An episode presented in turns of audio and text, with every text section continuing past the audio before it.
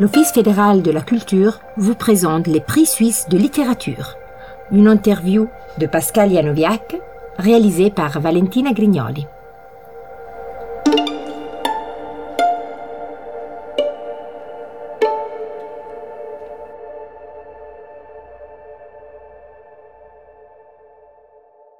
On rencontre aujourd'hui Pascal Janoviak, auteur de Le Zoo de Rome, livre primé du prix suisse de littérature, du prix du public RTS et du prix Michel Danton 2020. Le livre raconte l'histoire du jardin zoologique de la capitale italienne, mais aussi un bon prétexte pour parler de l'histoire de Rome, des zoos un peu partout au cours du siècle passé, et surtout de la nature de l'homme. Qu'est-ce qui se cache derrière les cages d'un zoo? Accompagné par la musique de Giuliano Sorgini, écrite pour le programme RAI des années 70, Le Zoo Folle, on part à la fascinante découverte de Le Zoo de Rome avec son auteur, Pascal. En commençant par le tout début.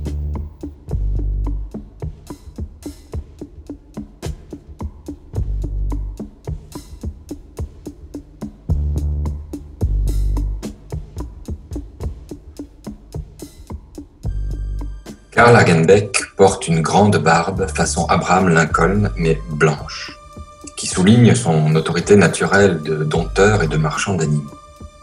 Voilà un homme qui fait venir des contrées les plus inaccessibles de pleins navires de tigres et de cannibales. Un homme qui sent l'Afrique, qui a dans son dos un continent de fauves grondants, d'infinies étendues de savanes et de jungles hostiles. Et tout cela fascine Rome qui n'a plus que des statues jaunies pour rappeler les épiques combats de l'homme et de la bête. Des lions de marbre et des aigles aux ailes brisées. Toute une mythologie qui va en s'effritant. Rome aussi veut des rugissements à la tombée du soir, des crocs et des couteaux, le son sourd et enfiévré des tam-tams et le reflet d'un feu de camp sur une peau noire. C'est d'autant plus important que ça se passe assez mal en Afrique pour les Italiens. Ils s'agacent de voir leurs voisins se partager le monde, tandis qu'ils en sont encore à bâtir un pays. Mais une chose après l'autre. En attendant d'avoir un nouveau un empire, au moins aura-t-on un zoo. Or voilà un homme qui peut leur livrer l'Afrique, et aussi l'Asie, l'Amazonie et les pôles. Avec Hagenbeck, vous ferez pâlir le jardin d'acclimatation de Paris. C'est ce qu'on a dit à Ernesto Nathan, le maire. Et Ernesto Nathan n'a aucune raison d'en douter en voyant le grand Allemand parcourir d'un sourire l'immense chantier, les bataillons d'ouvriers occupés maintenant à creuser, à tasser, à niveler, devant des défilés de percherons qui charrient la terre.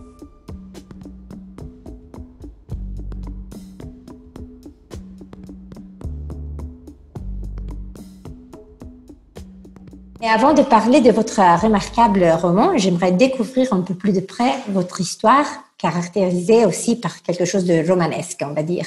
Né à Bâle en 1975, après vos études en littérature comparée et histoire de l'art à Strasbourg, vous avez beaucoup voyagé entre Moyen-Orient et Afrique, d'abord au Liban, puis au Bangladesh et après Ramallah. Qu'est-ce que vous a poussé à bouger, à toujours découvrir des nouveaux mondes et des modes de vie? C'est la curiosité ou le destin? je crois que c'est l'envie vraiment de découvrir d'autres réalités. Euh, je suis né d'un métissage puisque ma mère est française et mon père euh, slovaque et que ils se sont rencontrés en Suisse et, donc ils se sont installés là et c'est là que je suis né. Et en étant le fruit de ces cultures différentes et en ayant grandi dans une troisième culture, je crois que j'avais envie d'en découvrir encore d'autres. Et donc, dès que j'en ai eu l'occasion, dès qu'il y a eu des opportunités comme ça de, partir, de voyager, de, découvrir quelque chose, ben, je, les ai saisis. C'est comment? De s'adapter chaque fois dans un nouveau pays C'était assez facile euh, en ce qui concerne le, Proche-Orient, parce que c'est une région qui porte bien son nom, c'est une région qui est effectivement assez proche. On se sent des liens presque familiaux, ce sont des pays cousins, on pourrait dire. Le Bangladesh, c'est un pays qui est bien moins proche. Et là, j'ai découvert ce que c'était, je crois, de voyager, de découvrir une réalité humaine, euh, géographique, climatique, qui nous est complètement euh, étrangère. Et, c'était fascinant. Et c'était le plus beau voyage que j'ai fait, sans doute. Disons que l'expatriation, elle, a aussi des inconvénients. On perd de vue certaines choses. On se perd, on peut se perdre un peu soi-même. Et j'avais envie de retrouver un peu l'Europe. Nous sommes venus à, Rome quand nous en avons eu l'occasion. Pourquoi Rome Et qu'est-ce que vous lit à la Città Eterna? Une autre opportunité, c'était une résidence à l'Institut suisse euh, de Rome, l'institut qui nous a hébergés pendant un an. Donc j'ai pu y travailler, j'ai pu écrire et, surtout rencontrer d'autres artistes. Et voilà, ça c'était le point de départ. Et puis ensuite, euh, j'ai travaillé dans ce même institut, on s'est installé euh, à Rome. À ce moment-là, on a eu un deuxième enfant, notre fille est née. C'était plus difficile peut-être de déménager, mais surtout on se trouvait dans une ville euh, qui nous plaisait beaucoup.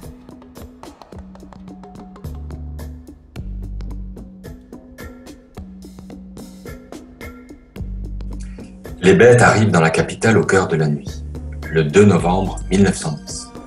Elles sont un million. L'odeur habituelle de la gare de marchandises, suie et cambouis, se charge soudain d'autres relents plus lourds. C'est d'abord l'odeur de paille et de merde et le purin qui s'écoule à flot des wagons ouverts, charriant les cadavres les plus petits. De nombreuses bêtes n'ont pas survécu au voyage. Certaines étaient déjà malades au départ de Hambourg. Les corps jonchent le sol des wagons on ne sait ni combien ni lesquels, il faudra attendre l'aube pour faire un bilan détaillé. Hagenbeck avait beau avoir de l'expérience dans le transport d'animaux sauvages, il n'en prévoyait pas moins un cinquième de perte à chaque déplacement. C'était une moyenne. De toute façon, on aura tout remplacé dans un mois ou deux. L'important est que les grosses bêtes soient là, celles à trompe et à long cours. Tant il est vrai que les visiteurs se déplacent rarement pour admirer un lémurien. Les curieux sont nombreux cette nuit-là. Et ceux qui ne sont effrayés ni par l'odeur ni par l'heure tardive ont le plaisir de voir des caisses, des cages et des pachydermes sanglés traverser le ciel de la gare, dans les faisceaux des lampes à acétylène, soulevés par les petites grues jusqu'aux voitures, et dans la confusion de la mise à quai, les badauds veulent se frayer un passage, voir de plus près, scruter le fond des cages, deviner des respirations. On entend surtout claquer des portières, pétarader des moteurs et crier des hommes, des hommes qui se donnent des ordres, qui agitent les bras dans les lueurs affolées des lanternes. Le zoo de Rome est paru en 2019, publié par Actes Sud. Avant de parler justement de Rome et de son zoo, qu'est-ce qu'il y a de vos voyages antécédents dans ce dernier roman? Est-ce que vous gardez quelque chose de l'expérience d'être étranger ailleurs ou des autres mondes? Les zoos étaient conçus pour montrer aux habitants d'autres pays, d'autres réalités, à travers les animaux exotiques. Et donc, quelque part, c'est un lieu qui est ouvert sur le monde. Je crois que, paradoxalement, c'était un endroit qui est très romain, puisque c'est un endroit où tout le monde va se promener le dimanche. Mais c'est aussi un endroit qui est un peu hors de la ville, qui est ouvert sur d'autres climats. C'est un peu une porte euh, vers l'étranger. Peut-être que c'est ça que j'ai gardé de mes voyages, c'est cette intérêt pour un lieu qui n'était pas vraiment à sa place. Comment avez-vous découvert le jardin zoologique J'imagine par des promenades justement avec les enfants, mais qu'est-ce que vous y a tiré au point d'y écrire son histoire? Euh, C'était le, fait qu'il soit un peu décadent au moment où, je l'ai visité pour la première fois. Et dans son architecture, on pouvait y lire une partie de l'histoire humaine et, pas seulement euh, y voir le présent des animaux. Donc euh, ces deux dimensions, elles se superposaient dans ce lieu avec euh, justement cette, cette espèce de tension qu'il y a entre notre histoire, notre mémoire et puis euh, cet instinct animal, ce présent aussi de la douleur animale puisque c'est aussi un lieu où, où, les animaux peuvent souffrir. Alors voilà, là j'ai pensé qu'il y avait quelque chose qui était intéressant et puis je crois que la géographie même du lieu se prêtait parfaitement à l'écriture d'un roman avec euh, ces allées euh, qui s'entrecroisaient, ce plan un peu labyrinthique. C'était un lieu parfait pour euh, imaginer des personnages qui allaient se rencontrer, se croiser, se quitter, se revoir.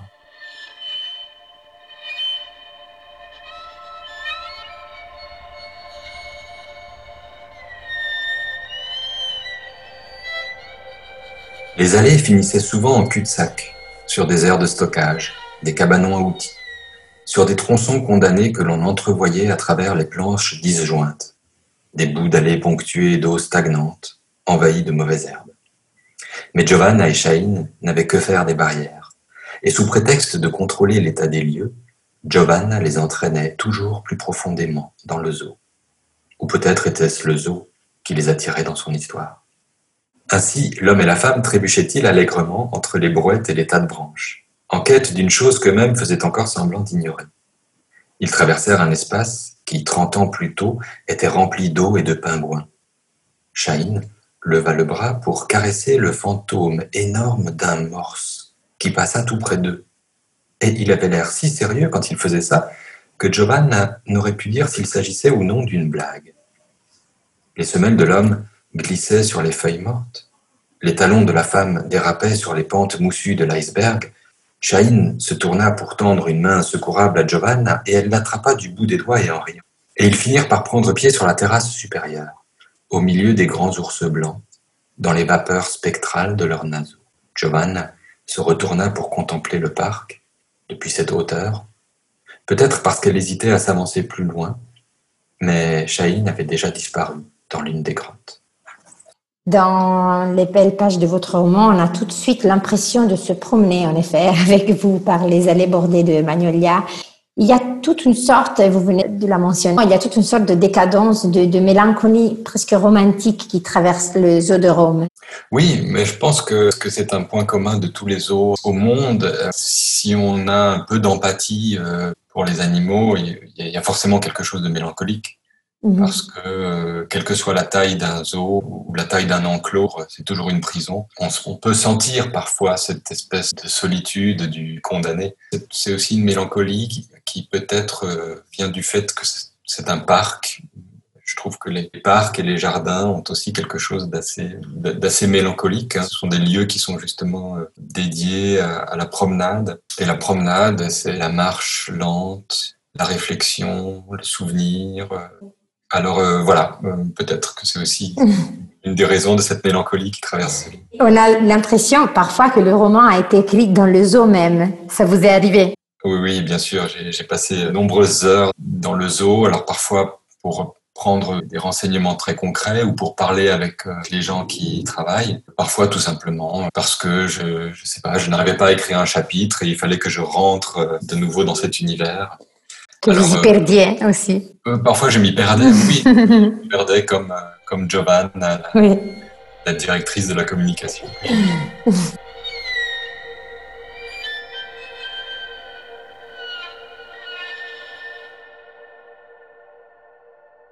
Vous nous délivrez l'histoire du zoo très concrète et basée sur des vrais faits historiques, et en même temps une histoire d'amour contemporain entre Giovanna, la belle femme directrice de la communication, et Shahin, un mystérieux architecte. C'est une histoire évanescente. La structure est soignée car on lit tout cela en très courts chapitres et vous intercalez passé et présent avec aisance et d'une façon très efficace. L'attention du lecteur, le climat de tension, le plaisir de la lecture sont assurés. D'où vient l'idée de cette structure? Alors, parfois, j'aimerais pouvoir écrire deux choses en même temps ou montrer deux choses en même temps, un peu comme au cinéma, quand, on peut diviser l'écran en deux parties. Bien sûr, il y a une limite du roman, c'est que ben, les mots, on peut en lire qu'un seul à la fois, un seul après l'autre. Cette alternance de chapitres, elle correspond un peu justement à cette euh, superposition de couches temporelles que je voulais montrer. Donc, euh, ce présent euh, des animaux, des humains qui visitent le zoo, et puis ce passé qu'on peut lire dans l'architecture. Le gardien en chef, Leonardi, se passe une main sur le visage. Le geste ne dure que trois secondes, mais il lui permet d'effacer complètement le monde. C'est salutaire. C'est ce que les humains font en moyenne 30 000 fois par jour en clignant des yeux. Leonardi n'est pourtant pas homme à se voiler la face. Il n'a fait ce geste que deux fois dans sa vie. Quand sa femme l'a trompé avec un négociant en vin à l'automne 1936, et quand on lui a annoncé la mort de l'ours Fritz à la Libération. Mais on ne va pas remuer ces choses-là, pense Leonardi en rajustant sa casquette. Maintenant, c'est la ville entière qu'il faut protéger de l'épidémie. On fait boucler l'enceinte, on poste des carabinieri à l'entrée. Le directeur s'est arrangé pour se trouver du bon côté des grilles juste avant qu'on ne les ferme. Et c'est donc à lui, au capo guardiano Leonardi, que revient la responsabilité du zoo en quarantaine. Il se sent comme sur un bâtiment perdu en haute mer, dont il aurait soudain été nommé capitaine. Pour les employés, ce sont de belles vacances qui s'annoncent. On restera entre collègues, On dormira dans les étables, on cultivera à nouveau les petits potagers clandestins. On jouera aux cartes. Rien de plus agréable qu'un zoo sans public. Comme Leonardi, tous les gardiens sont fils ou petits-fils de paysans, et ils nourrissent une méfiance atavique à l'égard des citadins endimanchés qui déambulent d'habitude le long des allées, avec leurs chaussures cirées et leurs ombrelles et leurs enfants en col blanc, leurs enfants qui finissent toujours par jeter des pierres sur les pans, par cracher sur les singes. Ainsi, les gardiens sont-ils bien plus à l'aise de l'autre côté des barreaux, en compagnie des êtres muets dont ils ont la charge?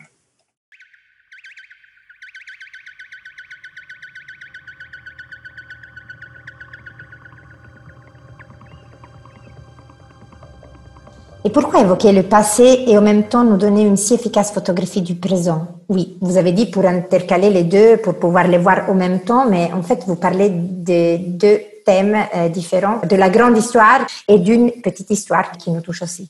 J'ai l'impression qu'on parle toujours du présent, qu'un écrivain euh, parle toujours de son présent, même quand il fait semblant de, de faire un roman historique. Euh, c'est toujours pour dire quelque chose sur le présent. On ne peut pas s'empêcher de d'écrire euh, à notre époque. Et donc, euh, pour moi, l'histoire, elle n'a de sens que si elle peut euh, expliquer quelque chose qui nous arrive aujourd'hui, nous introduire à des comportements contemporains. Et dans ce livre, cette petite histoire entre Giovanna et Shahin, elle se transforme aussi pour se mélanger à la grande histoire, puisque j'invente des, des, événements qui se passent aujourd'hui dans le, dans le zoo et qui reflète de façon métaphorique notre époque. En fait, parler des animaux a été pour vous aussi un prétexte pour réfléchir sur la nature humaine? Oui, bien sûr. là aussi, quand on écrit, on cherche toujours des, espèces de révélateurs, comme ces, ces, produits chimiques qui permettent de voir à l'intérieur d'un organe ou de montrer la présence de différentes substances. Et, le zoo, c'est un, très bon révélateur, des animaux en général sont un très bon révélateur de ce que nous sommes. Ce sont, c'est un espèce de miroir, pas un simple miroir qui rendrait l'image qu'on s'attend de voir, mais plutôt qui, qui nous donnerait, euh, qui nous surprendrait. Ce qui m'a le plus marqué dans, dans vos pages, cette idée soit de l'hypocrisie qui anime les hommes envers les animaux, mais aussi envers les plus faibles. Et nous découvrons parfois la petitesse et la cruauté de l'humanité mm, par rapport à comment les hommes se comportent avec les animaux. C'est vrai que c'est une histoire aussi de notre désir de, domination. Mm-hmm. J'ai voulu montrer aussi que cette domination sur la nature, elle continue aujourd'hui, même de façon métaphorique, euh, verbale. Quand on parle de la nature qu'il faut protéger, par exemple, c'est parfois aussi une façon d'échapper à euh, des enjeux de, de, société différents, à des situations politiques qui sont un peu compliquées à traiter. Alors, euh, on s'échappe là aussi en utilisant la nature, en, exploitant cette nature euh, comme une cause euh, à défendre, une cause un peu, un peu facile à défendre aussi. Et donc à travers le mythe, à travers les histoires qu'on raconte, finalement, on a toujours exploité les animaux même sans leur faire de mal physiquement. À l'entrée du parc se trouve par exemple la nouvelle lagune des Flamands, une mare dans laquelle les phénicoptères pataugent à ciel ouvert. C'est idéal pour accueillir les visiteurs car le rose est la couleur du bonheur. On s'amuse à la vue de ces volatiles verticaux. Personne ne sait que leurs ailes ont été amputées pour les empêcher de s'envoler. Il y a un fossé entre ce que les gens pensent voir et les tragédies qui se déroulent sous leurs yeux. Les familles s'attendrissent devant les lémuriens à queue rayée. On envie les petits singes qui paraissent sur un vert gazon à l'ombre d'un pin parasol on ignore que le tronc est électrifié et que les singes regrettent la grille de leur ancienne cage sur laquelle ils pouvaient grimper. Tant pis s'ils s'ennuient à mourir maintenant. Les barreaux déprimaient vraiment trop les humains. Les grilles ont donc été remplacées par des vitres. L'époque aime le lisse et le transparent. On a l'impression d'être dans un grand magasin, c'est rassurant. Les bêtes, elles, commence par se fracasser la tête contre ces murs d'un autre monde, avant de gratter ces parois où dansent des ombres sans odeur. Car le verre empêche l'animal de sentir l'homme et l'homme de sentir l'animal. En bloquant la circulation de l'air, il abolit aussi la sensation ancestrale d'une confrontation, d'un risque possible. On n'a sans doute jamais été aussi loin des bêtes maintenant que l'on peut poser sa paume contre une paume de chimpanzé. Et les visiteurs se montrent la chose recluse dans un coin de l'enclos. Tu te rappelles? On l'a vu aux infos. C'est Bunga, le singe qu'on a libéré. Il a passé dix ans dans une boîte de nuit, pauvre bête. Il paraît qu'on le déguisait. Bunga est abachi contre le mur, un bras posé sur les yeux. Il ne supporte ni les autres singes, ni la lumière du soleil. Est-ce que vous pensez que la littérature puisse avoir un rôle politique dans la société, qu'elle puisse changer les esprits, les idées, ouvrir les yeux? Ouvrir les yeux, oui, et peut-être de nouveau d'une façon un peu allégorique, quoi. Euh, ouvrir les yeux dans le sens où elle, peut changer le regard du lecteur sur, euh, sur certaines réalités. Mais je ne crois pas qu'elle puisse vraiment l'inciter à euh, changer le, le, monde, changer les choses autour de lui. Ça, c'est le, travail de l'activisme politique. Euh, le rôle de la littérature, c'est peut-être d'ouvrir les yeux, effectivement, et, et c'est surtout de provoquer l'empathie. Euh, Lorsqu'on peut comprendre les motivations d'un personnage sans le juger, qui est le, le travail de l'écrivain en réalité, alors euh, je pense qu'on peut mener une vie un peu plus intelligente peut-être, un peu plus à même de, de, de, construire de façon positive des choses avec les autres. Je pense que la littérature, elle est plutôt là pour, pour explorer, pour découvrir.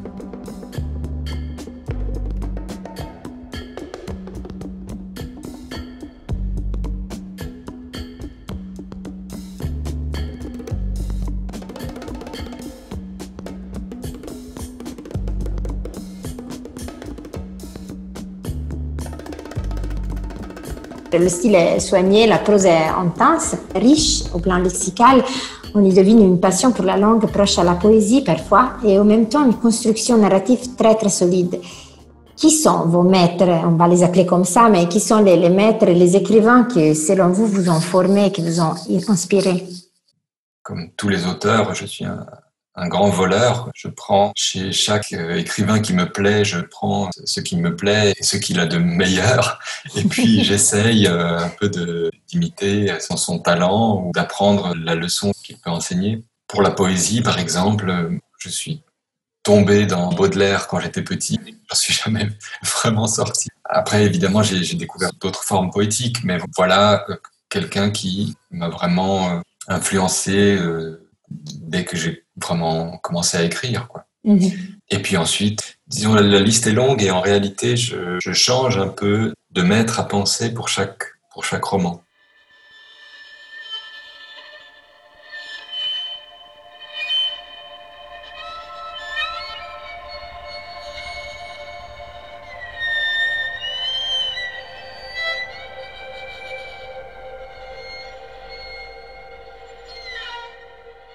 Le zoo héberge effectivement, au début des années 1960, une otarie trouvée dans la fontaine de Trévis. Il s'agit plus exactement d'un précieux phoque moine de Méditerranée, que quelques noceurs a ramené de Sardaigne pour gagner un pari, ou pour faire rire les copains, allez savoir. En tout cas, le directeur Scarelli est ravi. Son épouse menace de le quitter et sa secrétaire de démissionner, mais sa collection de bêtes s'étoffe de jour en jour, son zoo est rempli de célébrités et la ville s'y rue pour les voir. Il y a par exemple les lions, Co Evadis, offerts aux zoo par la Metro Goldwyn Mayer. On les a vus dévorer des chrétiens sur le grand écran, dans le film du même nom tourné à Chinichita. Mais on s'émerveille d'apprendre que Quo et sont aussi les descendants directs de George, le lion fétiche de la MGM, celui qui rugit majestueusement à chaque nouvelle production de la société. C'est en tout cas ce qu'avait raconté l'agent venu offrir les bêtes. En réalité, on employa plus de 80 lions pour filmer la scène de la reine. Et l'on put trouver, après le tournage, des quos et des badis dans la plupart des zoos et cirques d'Europe. Mais cela n'a aucune importance. Dans un monde où Néron parle anglais et où les colisées sont de polystyrène, tout est permis, et seul compte la façon dont la lumière se pose sur les choses. Or, c'est un grand soleil qui éclaire l'Italie de ces années-là. Et le zoo est une fête perpétuelle. Le chimpanzé Giorgio bande à chaque fois qu'il voit passer une blonde. Il bat des mains quand on lui dit Forza Roma et tire la langue quand on lui dit Forza Lazio. Les gamins adorent l'agacer quand ils trouvent des bâtons assez longs. Sans doute imite-t-il en cela le gardien en chef Léonard Diffis, qui glisse vaillamment une baguette dans la gueule ouverte de l'hippopotame Carlo pour en faire voir l'envergure, avant de cogner sur ses dents, comme sur un xylophone, pour en faire résonner la santé.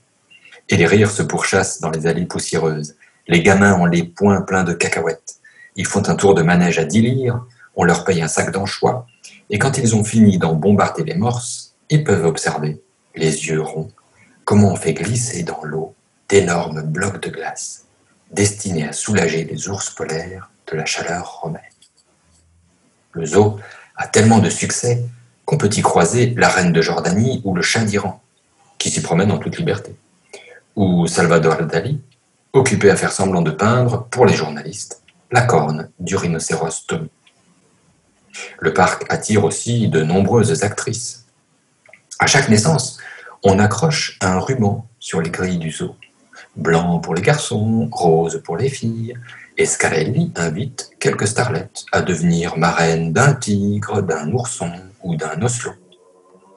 Elles s'aventurent derrière les barreaux pour serrer contre elles les mignonnes boules de poils en avançant les lèvres vers les photographes, ou bien lancent hardiment un gâteau d'anniversaire dans la gueule de Carlo, ou s'installent en Amazone sur le dos rugueux de Remo pour y agiter leurs jambes rieuses et envoyer des baisers à la foule. Ce sont là quelques-unes des images qui composent les actualités cinématographiques. Avant le péplum du samedi soir, on peut également voir, entre une visite du président de Gaulle et une poignée de main Khrushchev-Nasser, quelques défilés de mode tournés au parc. Parade de maillots de bain devant les flamants roses, festival de manteaux de fourrure devant la cage des léopards. En voix off, le commentateur compare les coloris, les rayures, le taché et la démarche, et conclut, philosophe, que femmes et félins possèdent les mêmes vertus et les mêmes adorables défauts. Comment écrire une histoire d'un pays qui n'est pas le vôtre? En fait, vous décrivez l'histoire de l'Italie, mais c'est pas votre pays. Donc, ça a été difficile ou les huit ans à Rome vous ont aidé? Je trouve assez facile parce que quand on ne connaît pas un pays, on, est très libre d'en parler, de raconter un peu ce qu'on veut et un peu n'importe quoi. Euh, c'est l'ignorance, c'est notre ignorance qui, permet cette liberté. J'ai souvent pensé qu'un romain, un écrivain romain aurait eu beaucoup de, mal à écrire euh, ce livre parce qu'il connaît trop l'histoire de sa ville et que l'entreprise lui aurait sans doute semblé euh, impossible à, à, accomplir. En étant un, peu ignorant, euh, un peu naïf, on, peut se lancer dans des projets comme ça et puis peut-être tirer des choses, voir des choses que justement quelqu'un qui euh, en sait plus euh, ne verrait pas.